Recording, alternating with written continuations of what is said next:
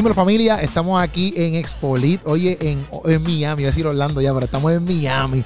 Y estoy aquí nada más y nada menos con Agustín Laje en la casa. Maestro, un gusto, ¿eh? Oye, Gracias igual, por invitarme. Igual, ¿no? Gracias a ti por decir que sí. Oye, Agustín, eh, ¿verdad? Como te lo estaba diciendo eh, detrás de las cámaras, pienso que eres un genio, eres un duro, como decimos en Puerto Rico. este, y te doy las gracias full por lo que haces. y partiendo de eso, ¿verdad? Pues, pues quería preguntarte por qué tú decidiste, como que, ok, porque yo decido hacer esto y porque quiero pararme a defender lo, todo lo que defiende. Mira, porque creo que con la pluma se pueden generar efectos concretos en la gente y en la sociedad. Ok. ¿sí? Eh, hace un rato comentaba en otra entrevista que yo no quisiera que llegue el día en el que un hijo mío o un nieto mío me Ajá. diga y me pregunte, ¿qué hacías vos cuando estaban asesinando a niños en el vientre de sus madres?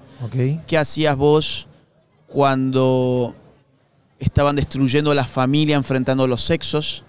¿Qué estabas haciendo vos cuando les estaban diciendo a los niños en las escuelas y en las caricaturas que uno se podía cambiar el sexo como se cambia el color de la camisa? Que el sexo es algo fluido como si fuese líquido, agua. Que, que- que- que está espectacular llenarse de hormonas el cuerpo para simular que es de ser del otro sexo. ¿Qué hacías vos cuando aplastaban las libertades? La libertad económica, la libertad religiosa, la libertad académica, la libertad de expresión. Yo no quiero que ese día me agarre a mí desprevenido y yo diga no hice No nada. hice nada. Yo quiero decir, yo hice esto. ¿Qué hice yo? Escribir libros en contra de eso y tratar de dar argumentos a, a gente que estaba necesitando argumentos para poder defender la vida, la libertad y la familia. Esto no significa que todo el mundo tenga que escribir libros. Esto significa que todo el mundo tiene que encontrar en qué área puede hacer algo importante. Vos estás haciendo algo importante acá ahora, Sí, por ejemplo, Sí. que es con tu podcast, con Ajá. tu programa. Hay otra gente que quizás no tiene eh, la posibilidad de escribir un libro ni de tener un programa como el tuyo, pero tiene, por ejemplo, redes sociales y puede poner sus redes sociales a compartir buenos contenidos. Sí. O hay gente que puede, que tiene hijos y dice, yo quiero educar a mis hijos conscientemente. Sí. Bueno, toda esa gente está dando batalla cultural. Sí, sí, Entonces, todo el mundo puede dar batalla cultural. El punto es encontrar en qué, en qué yo puedo aportar. Y yo encontré que yo podía aportar con la pluma. Ok. O sea, ahí, ahí tú esa es mi pasión, esto es lo que me apasiona y por ahí me voy. Exacto. Yo, yo empecé a escribir a los... Yo me di cuenta que me gustaba escribir a los Ajá. 13 años. Oh, wow, en eso fue el bien colegio. temprano. Bien temprano, pero porque una vez nos pusieron a hacer en el colegio eh, cuentos de detectives y después de haber hecho esa tarea yo me di Ajá. cuenta que me había gustado tanto que empecé a hacerlo por gusto. Entonces ya no era la tarea para entregársela a la profesora para cumplir, era que me gustaba hacerlo. Después, obviamente, eh, mi pluma fue hacia otros temas. Nunca Ajá. más leí cuentos ni novelas, sinceramente. Empecé a leer muchos temas de historia, de política, de sociología, de filosofía. Y eh, empecé a escribir por hobby eh, sobre estos temas. Y empecé a darme cuenta que había gente que recibía bien mis escritos y que les gustaba. Y todo eso empezó a generar una vocación. Pero cuando dices que había gente que recibía tus escritos, ¿a qué, a qué tú te refieres? ¿Tú los escribías allá en, en tu país? Yo empecé a mandar cartas de lectores a diarios. Los diarios tienen una sección llamada carta de lector, que son dos o tres párrafos nada más de alguien que le manda un- una carta y si al director le gustó la pone. La ponía. Y entonces yo a los 16, 17 años me empezaron a publicar en el diario más importante de Argentina las, las cartas de lector y cuando me las publicaban yo me compraba el diario, lo- los tengo guardados todavía, Ah, ¿verdad? recuerdo. Yo- yo era que está súper feliz y yo dejaba ahí mi nombre, Ajá. mi documento de identidad porque eso verifica que yo soy una persona real y mi email. Y entonces yo empezaba a recibir muchísimos emails de personas que me decían, me encantó lo que escribiste en la carta de lector. Y yo ahí me animé a escribir entonces notas más largas y mandarlas a revistas barriales y a diarios locales. Y después eso fue creciendo, creciendo, creciendo y apareció la oportunidad de escribir libros. Y el primer, libro, el primer libro se publicó en el año 2011.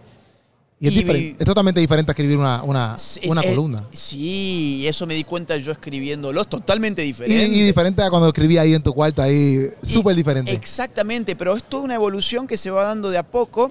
Este ya, hoy es mi quinto libro, La Batalla. Cultural que salió este año, ya estoy preparando un libro nuevo para el año que viene. Entonces, digamos que eh, escribir... eh, escri- a ver, escribir es, es una actividad que, mm, que me genera tanta gratificación que, que dejo de, de sentir cualquier malestar cuando lo hago En verdad. yo eh, pierdo conciencia del tiempo. Puedo Sí, estar puedes estar ahí. escribiendo, puedo estar horas, horas, sin, sin, sin pararme para ir al baño. Puedo estar horas Pero cuando te sin escribes- comer cuando estoy escribiendo. Pero cuando te escribes, ¿te escribes en la computadora o te escribes ahí a puño No, no, no, no, computadora. Sí, sí, Mi sí, letra es ilegible, no, parezco un médico. no, no, no, no, no. Pues, Eh, a veces ni yo entiendo mi letra, entonces no. eh. Tengo que tener ahí el. La este, compu, la eh, compu. Exactamente, la computadora. Entonces estás horas y horas y te vas ahí y sigues escribiendo. Y es bien, por ejemplo, yo eso de- admiro eso de escribir porque, por ejemplo, yo soy un desastre y empiezo escribiendo, no, no, no sé expresarme como quiero expresarme. Claro. Porque llevar el mensaje quizás hablándolo es mucho más fácil que escribiéndolo en un libro, cómo tú lo sientes, cómo tú lo ves. sí. O sea, que tú has aprendido eso. Son habilidades y yo te diría que todo se desarrolla con la práctica en este caso. Mi trabajo tiene tres fases. Ok. Una consiste en escribir el libro que implica muchísima lectura. ¿sí? Yo leo en un día normal unas seis horas más o menos. ¿Todo, Eh, todos los días? Sí, el día. ¿Todos los días? Sí. Yo me levanto, voy a desayunar a un café, me pido un café, un croissant y ahí ya leo dos horas. Después vuelvo a mi casa, como algo y después vuelvo a otro café, pues me gusta a mí hacerlo fuera de mi casa, Ok. en cafés. Y me leo, por ejemplo, unas tres horas más. Después me dedico a hacer alguna que otra cosa y después vuelvo y suelo leer unas dos o tres horas más. Entonces, en verdad, entre seis y ocho Sí, horas por día. ¿Y cualquier tipo de libro o solamente como que.? No, temas...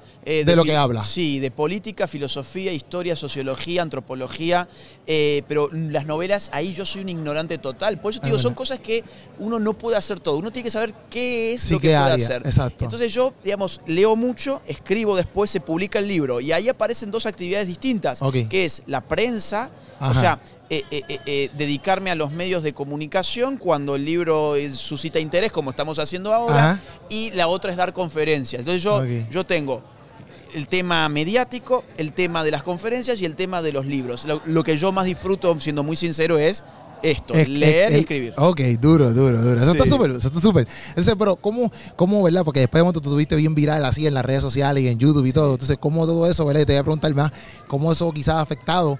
Porque mucha gente te, te- o sea, no te quiere en ningún lado a veces, porque se, se, se, se- se sienten con Sí. a veces comentarios que ellos no piensan igual, Sí. etcétera. Entonces, ¿cómo eso ha sido en tu vida?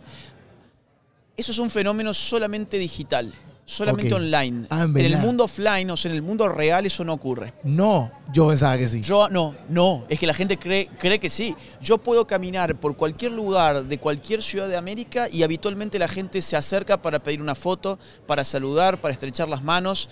Eh, nunca he tenido ningún problema en la calle. Nunca, Qué nunca. duro. Todo lo contrario, pero yo te digo, yo puedo estar en cualquier lugar de América, en el lugar que vos quieras, y la gente se acerca a saludar y ahí brinda su afecto. Es muy afectuosa la gente.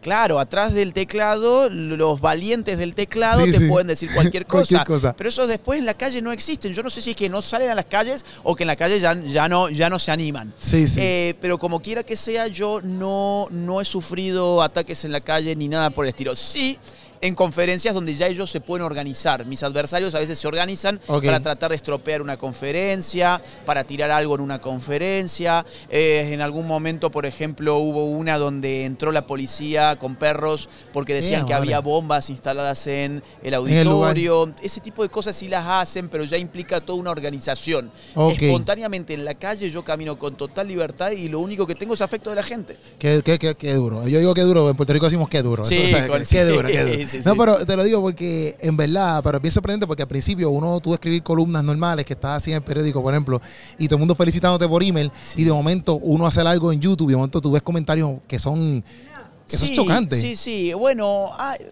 es No sé si brega con tu mente de momento, no sé. a, mí, a mí no me afecta porque es más, yo no, yo no confiaría en una persona que no tiene enemigos. Yo no confiaría en alguien que no, que no, que no suscita que un adversario lo insulte o Sí, sí. que lo quiera denigrar, porque significa que lo que estás haciendo no está conmoviendo nada. Es decir, en el mundo hay mal, Sí, sí, sí. en el mundo hay mucho mal. Y si yo estoy haciendo algo contra el mal, evidentemente el mal va a tratar de hablar mal de mí. Obligado. Y entonces eso para mí es como un termómetro. Yo me asustaría el día en que yo diga ya no llegan comentarios eh, irritantes. Ya no llegan esos comentarios, es que quizás que lo que yo estoy haciendo ya no está teniendo No, el efecto que yo deseo que tenga. Ok, ok. Entonces yo lo tomo de esa manera porque si no podría ser deprimente para mucha gente, ¿no? Pero Estamos. no, en, en mi caso lo, lo tomo bastante bien. No, gracias, gracias. Y ahí estamos. Y gracias por estar este ratito aquí conmigo, Agustín, de verdad. Pero para mí es un gusto, maestro. De Te, verdad que te sí. agradezco mucho por el espacio y por las preguntas que has hecho. Oye, gracias, gracias. Y gracias por estar aquí, de verdad. Y gracias a todos los que están viendo ahí en el podcast. Y eh, un avisito que Obligado, lo tengo obligado, que obligado. hacer. Vamos allá, vamos allá. El libro La Batalla Cultural salió hace dos meses, está disponible en todas las plataformas, está en Amazon, en todos lados. Hay que prepararse para estas batallas culturales y la propuesta de este nuevo libro va sobre eso. Así que al que le interese, acá tiene una opción de lectura. Yo, yo soy un, diríamos en Argentina, un freak. Ajá. Un freak de la lectura. Yo sé que no todo el mundo está tan obsesionado Sí, con sí. los libros como yo, pero es bueno saber que en la lectura uno desarrolla capacidades intelectuales que de otra forma no se desarrollan. Obligado. No se desarrollan mirando TikTok, Exacto. no se desarrollan escuchando música ni mirando una película Sí. por Netflix, ¿sí? Se desarrolla leyendo y yo no digo que todo el mundo esté leyendo ocho horas como yo, pero digo, Alguito, unos y minutitos. tampoco tiene que ser este libro, Sí, que sí. sea otro libro, que sea otro libro, pero amiguémonos con la lectura porque en la lectura nos cultivamos, en la lectura adquirimos cultura.